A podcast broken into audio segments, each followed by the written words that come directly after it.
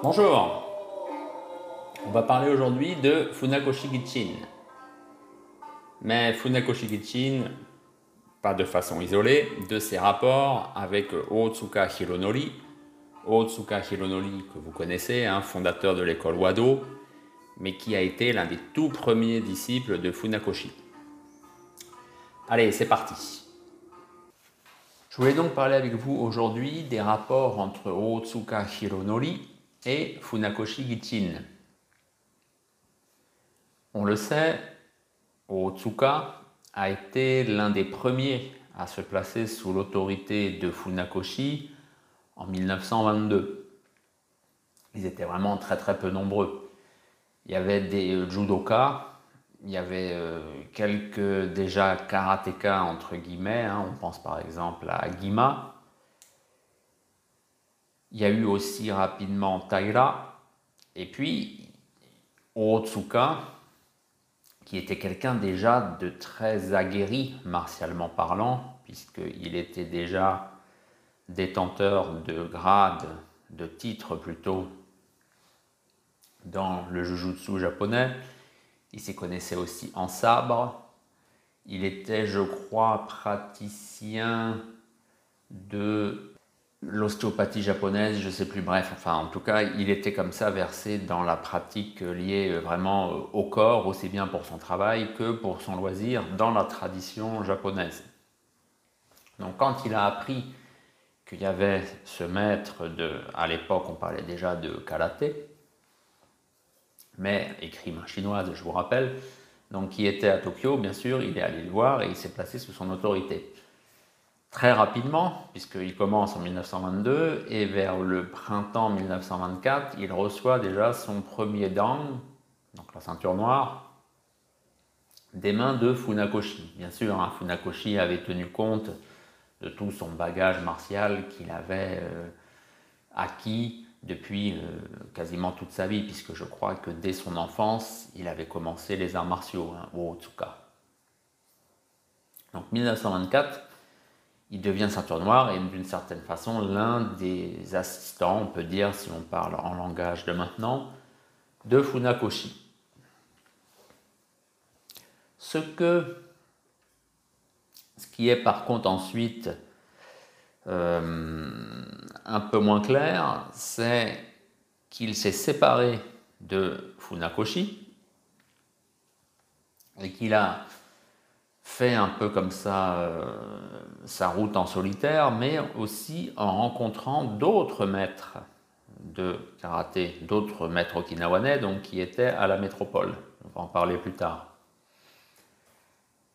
Mais quels étaient en fait concrètement après les rapports entre Otsuka et Funakoshi quand il y a eu cette rupture en 1927 qui était, je vous rappelle, liée au fait que Funakoshi ne voulait pas axer la pratique, l'entraînement sur la pratique à deux. Hein, on ne parle pas du combat, encore une fois, hein. c'est pas ça. Euh, kumite, c'est pas ça du tout. Quand vous voyez le kumite, il n'y a pas d'idée de se taper dessus, il n'y a pas d'idée euh, de domination, de choses comme ça. Kumi, littéralement, c'est des choses qui s'imbriquent. Donc, c'est vraiment, on construit quelque chose par la pratique à deux. Donc, il m'attaque comme ça, je fais ça, et moi je fais comme si, et lui, il va réagir comme ça. C'est voilà, c'est, ça en fait Kumi. Hein. bien sûr, c'est la technique. Donc, c'est comme ça, c'est une étude du combat par comme ça la pratique à deux. Alors après, ça peut prendre des formes un petit peu plus libres. Hein. On sait que les jeunes japonais, les euh, étudiants en particulier, étaient comme ça un petit peu fougueux, ce qui plaisait pas trop à Funakoshi. Mais en tout cas, il n'y avait pas cette idée vraiment de combat-combat, hein. même Motobu. Encore une fois, vous voyez le premier bouquin de Motobu en 1926, en fait, ça revient, ça, ce qu'il appelle le kumite, en fait, c'est le yakusoku kumite, hein. C'est-à-dire euh, ce qu'on appelle aussi parfois le ippon kumite, où euh, les choses sont préétablies. Hein. Yakusoku, je vous rappelle en japonais, littéralement, c'est la promesse. Donc, c'est qu'on se met d'accord à l'avance. Hein. Euh, je vais attaquer là, je vais attaquer comme ça, puis voilà. Donc, Otsuka avait quand même eu une déception, des points de désaccord avec Funakoshi, et puis il était parti donc de son côté. Et là, il s'est tourné vers Motobu. Donc il a appris des choses avec Motobu, notamment bah, justement Motobu avait lui des, on pourrait dire des sets, donc des séquences de travail à deux. Et apparemment, c'est ça qui a servi par moment à Otsuka, puisque dans l'école Wado, qu'Otsuka a ensuite mise au point, dans cette école, on compte aussi des pratiques, ça s'appelle tout simplement euh, je kumite gata et puis euh. Voilà, c'est les deux, euh, les deux axes de la pratique du combat dans euh, l'école Wado. Mais là où ça devient quand même un petit peu difficile à suivre, donc c'est que il est parti, hein, Otsuka a quitté Funakoshi, entre guillemets, il a claqué la porte, ou Funakoshi l'avait renvoyé, l'avait chassé, mais dans le livre de Funakoshi, hein, Karate Do Kyohan, donc le manuel de Karate Do de 1935, hein, euh, peut-être qu'il avait commencé à travailler dessus en 1932, je ne sais pas, mais sans doute c'est plus récent, c'est 1934, voire réellement 1935, hein, ce livre. Ben, il y a toute une partie à la fin qui est liée eh bien, au, je feuillette le livre là pendant que je vous parle, au comité, puisque ça s'appelle littéralement c'est après en fait que Funakoshi montre les euh, katas. Voilà, donc c'est la quatrième partie. Quatrième partie, ça s'appelle tout simplement kumite. Donc Funakoshi nous parle le sens du kumite. Donc il y a les choses très simples, hein, les, euh, attaques sur un pas, euh, ensuite les doubles attaques, les choses comme ça.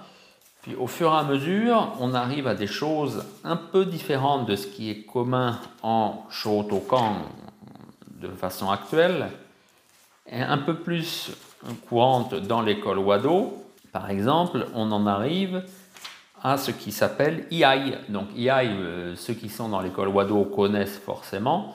C'est en fait la pratique quand on est assis, donc on peut dire à genoux en fait, donc euh, normalement sur les nattes, hein, donc sur euh, du tatami, sur de la paille de riz. Et là, qui est le partenaire de Funakoshi? Bah, Je vous le donne en mille, c'est Otsuka lui-même. Donc c'est Otsuka qui a le rôle hein, de Tori. Et donc de Funakoshi défend, c'est lui Uke, c'est lui qui applique la technique. Donc il y a toutes ces choses où Otsuka l'attaque, où Otsuka le saisit, et où il se retrouve à chaque fois, bien sûr, vous connaissez, bah, dire les cas de fer en l'air, sur le dos, euh, des choses comme ça. Ensuite, il y a une autre série, là, qui est vraiment sur les projections. Donc Nagewaza, donc là, ils sont debout. Donc Otsuka attaque Funakoshi, Funakoshi défend et il le démonte comme ça. Il y en a 5, 6, 7, 8, 9. Voilà. Donc, c'est quand même, entre guillemets, un peu surprenant de voir Otsuka avec son ancien maître, puisqu'il était parti. Et même après, Funakoshi s'en remet vraiment à lui, peut-être pour des choses que lui ne maîtrisait pas. C'est-à-dire, on a par exemple Tanto, donc Tanto, vous savez ce que c'est, hein, c'est la dague, Tanto To Karate. Donc là, il n'y a plus Funakoshi, hein, Funakoshi n'est pas là. Et celui qui défend, donc qui applique la technique, bah, c'est Otsuka lui-même. Donc Otsuka a vraiment une partie où il est à l'honneur dans le livre de son maître, mais c'était plus son maître, vu qu'il y avait eu une rupture entre les deux. Alors après, il faut savoir qu'au Japon, les choses sont un peu compliquées quand même. Parce que même des fois, quand on s'en va, ou quand on est radié, chassé, mais qu'il y a un peu d'eau qui passe sous les ponts, il y a un peu quand même un rabibochage officieux qui apparaît. Et il arrive que les deux parties, hein, je parle dans les arts martiaux, euh, bah, se fréquentent en fait un peu de nouveau. Donc c'est peut-être ce qui s'était passé hein, à l'époque entre Funakoshi et Otsuka, je ne sais pas. Mais en tout cas, vraiment, il faut vraiment le feuilleter, il faut le voir pour le croire. Hein. Euh, il y a comme ça des dizaines de photos où Funakoshi et Otsuka sont ensemble. Et ce pas des choses qui datent de 1925 ou 1926, quand euh, les relations étaient au beau fixe entre les deux. Donc qu'est-ce qui s'était passé euh, réellement, on ne peut pas vraiment savoir, mais puis bien entendu, même si Funakoshi l'avait mauvaise et que les photos étaient anciennes, il n'aurait pas de toute façon réutilisé ces photos. Hein, voilà.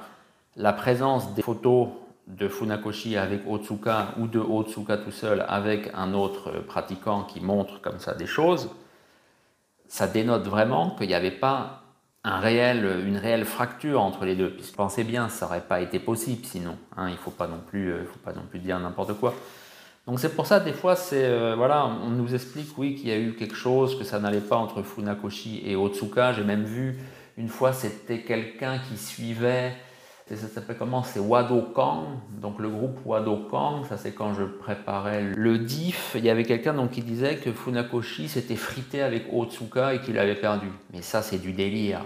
Jamais ça aurait pu se produire. Enfin je veux dire, euh, on n'est pas dans une station de RER e là, ou euh, sur le truc là euh, de Basse-Routen là où euh, il y a des combats de karaté avec le décor de Bloodsport de Vandame. Enfin, mais n'importe quoi. Hein. Non, Funakoshi et Otsuka se sont jamais frités, bien entendu. Par contre, on sait qu'Otsuka, donc, il y a eu une rupture entre les deux, qu'il est allé voir Mabuni. Ça, c'était plus pour les katas. Ça, c'est après, il est allé voir, euh, ou plutôt avant, Motobu, sans doute, pour tout ce qui était lié à la pratique A2. Ce qui fait, pour finir, que oui, en effet, on dit souvent euh, que l'école Wado, c'est un mauvais ersatz de Shotokan. déjà, c'est pas vrai. Et pourquoi c'est pas vrai? Bah Parce qu'en fait, euh, Otsuka, il a aussi appris en fait avec d'autres maîtres okinawanais. Je viens de dire leur nom, Mabuni, ça on le dit parfois, et Motobuchoki, ça on le dit quasiment jamais. Alors qu'apparemment, euh, il y a quand même une grosse part de Motobu dans l'école Wado. Ça ne veut pas dire qu'elle est majoritaire, bien entendu, mais en tout cas, elle est plus importante que ce qu'on pourrait croire, et surtout, elle est réellement là, alors que souvent on n'en parle même pas. Hein. Donc pour finir, oui, au début, hein, Otsuka et Funakoshi, c'était vraiment une relation hobo-fixe. On peut même penser qu'il y a même eu limite par moment des échanges. Peut-être que Funakoshi a absorbé comme ça des choses liées à l'école euh, Yoshinryu, hein, c'est euh, Shindo Yoshinryu, l'école de Jujutsu de Otsuka, euh, qu'il a peut-être pris comme ça deux ou trois choses hein, pour les mettre dans son karaté.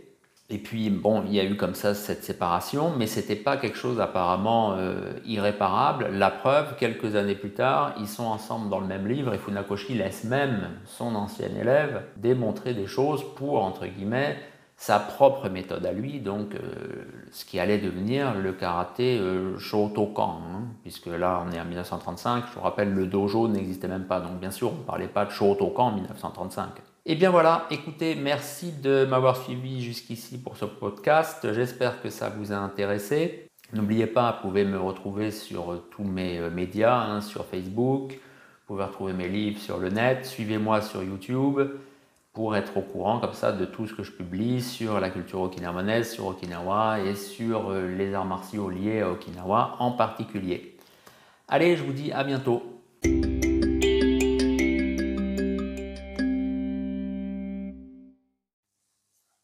Et n'oubliez pas que si vous voulez soutenir mon travail et notamment cette chaîne de podcast, vous pouvez me parrainer via ma page Patreon si vous voulez en apprendre plus sur les arts martiaux okinawanais, vous pouvez lire Karaté Kobudo à la source et Tête à tête en mer de Chine.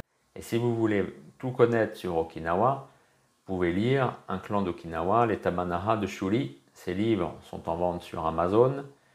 Vous pouvez aussi me contacter si vous en désirez des exemplaires dédicacés.